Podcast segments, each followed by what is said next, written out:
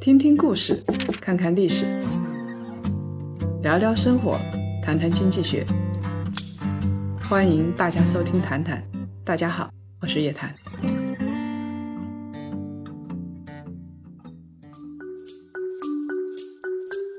各位檀香们，又到了我们一周的谈谈的时间了，又到了我们跟叶老师对话的这个时间了。这一周呢，其实有一个特别兴奋的事啊，就是叶老师会跟着我们的司董会的一些成员，去到一家非常非常给力的一家公司——华为。那么这家公司呢，最近也非常非常热啊。那我们先来问一下叶老师，华为这家公司在您心里，它是一个什么样的公司？大家知道，其实华为最近不光是热啊，而是华为已经成为一种标志了。因为美国打压的主要是华为，那么华为代表了中国高科技里边的一个最高的成果，而且是效率最高的企业。它能不能压制住华为，是给后来的企业提供了一种信心。不光是中国，包括以前美国也打压过法国、德国、日本的企业，像阿尔斯通啊这些企业都没有顶受住压力。那这次华为是不是挺受住压力？所以我看到网上有一篇文章，叫做《中国高科技长征的第一步》，华为的这件事情，我觉得还是说的挺到位的。确实是中国高科技企业通过这件事情，大家看到已经成长。否则的话，美国没有必要花那么大的代价啊力气来打压这家公司。那我们也看到还有很多的不足，在打压的过程当中，确实我们也是痛的。其实我一直是比较力挺的。很多人说你是不是爱国这么简单？爱当然是爱，但是我觉得逻辑要更加复杂一点，就是它代表了一种新生的力量，能不能脱颖而出？否则的话，我们以后在所有的高科技领域都会付地租。像高通，基本上一个手机几百块钱要给他们的。我不是说高通不应该获得知识产权的费用，人家研发了嘛，应该获得。但是呢，他得到那么多，这就是问题。而且他得到的越多，他的研发费用越高，他的专利越高，他就形成一堵厚厚的城墙。以后任何其他国家的企业都是打不破这个墙的，那消费者怎么办？其他国家怎么办？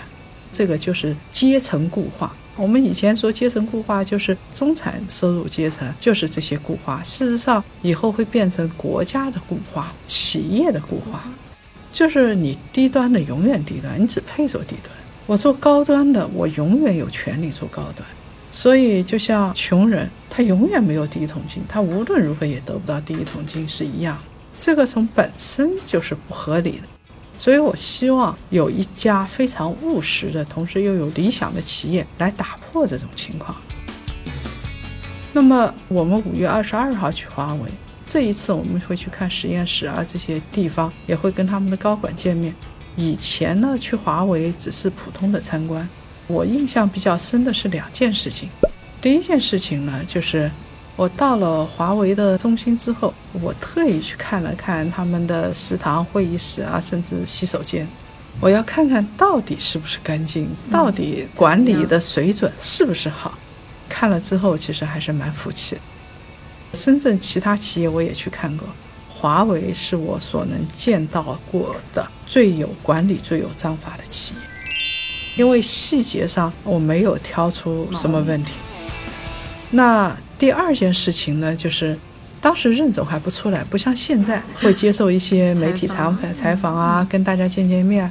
但是他说他一定会出来，什么跟公司的员工高管见面，跟自己的供应商产业链的上下游见面。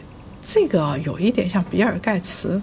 我记得当时我们做好好工作的时候，跟唐骏聊过一件事情。他说，比尔盖茨到中国来，一个非常大的企业，世界五百强，然后人家介绍他去认识，见他们董事长。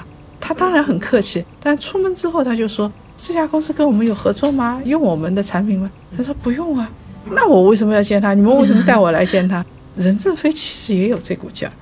当时他们跟我说的就是自己供应商他都是见的，哎，有业务往来，他绝对是优先的。你就想见见面，一般的什么聊聊天，他是很不乐意的。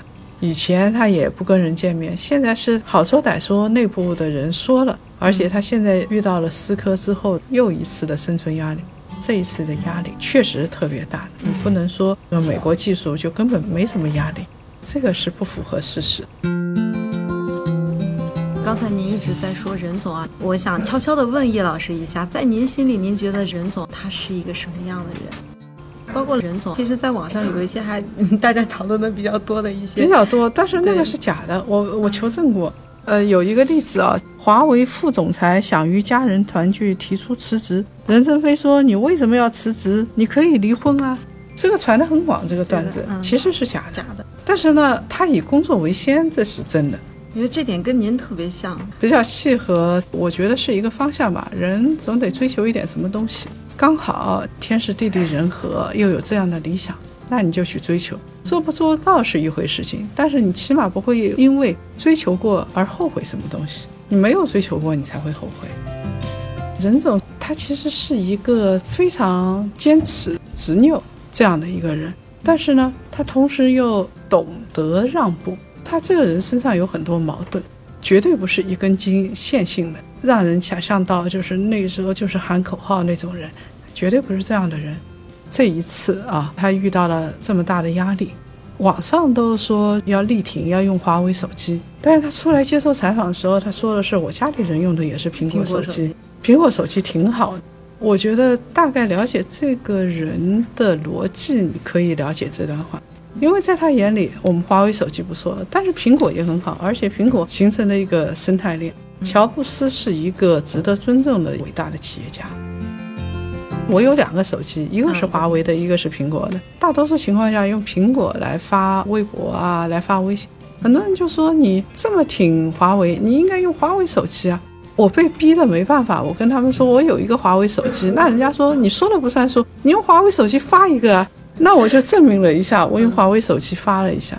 其实现在想来，这些事情都太小气了，格局不够大。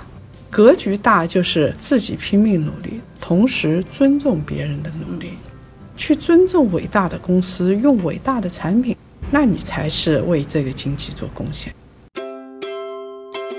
还有一个就是他其实很有国际化的视野，不是那么执拗的人。从他推荐灰度管理，你就可以看得出来，这个世界上确实没有非黑即白事情，大部分情况下是灰的。人性是灰的嘛，不可能十全十美事情。公司同样也是如此。我们说华为好，不等于华为事事都好。那它中间也走过很多弯路，只不过这种弯路我们不知道而已，它不足为外人道而已。他老说保守是好的，在最后一个倒下的是不是华为这本书里边，他就说到我党执政过程当中有很多是坚持原则，做了很多保守事情才能活下来。但是呢，有时候他又特别激进。这个就取决于一个企业家的判断，这个时候到底该不该变？再不变要出大事儿，你就必须要变。所以世界上是没有一定之规的，给一个人贴上改革派、保守派的标签，就是看他能不能推动发展。如果华为这一次能够历经坎坷生存下来，而且技术将来还有一个大发展，他现在已经做了很多在我眼里不该华为做的事情。你真的不能指望华为把所有的事情都做了，这是生态链上上万家企业要做的事情，这怎么可能一家企业来做？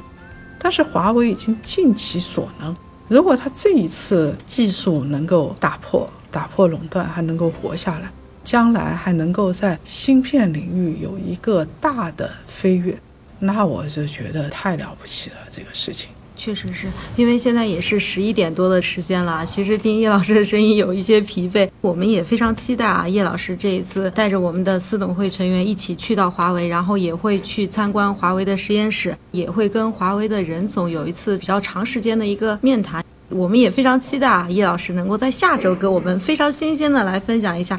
这一次您再去华为的一些新的感受，包括跟任总见面之后的一些新的体会，我们会在下周的时间跟各位檀香一起来分享。那么这一周谈谈的时间到这里就结束了，我们下一期再见，再见。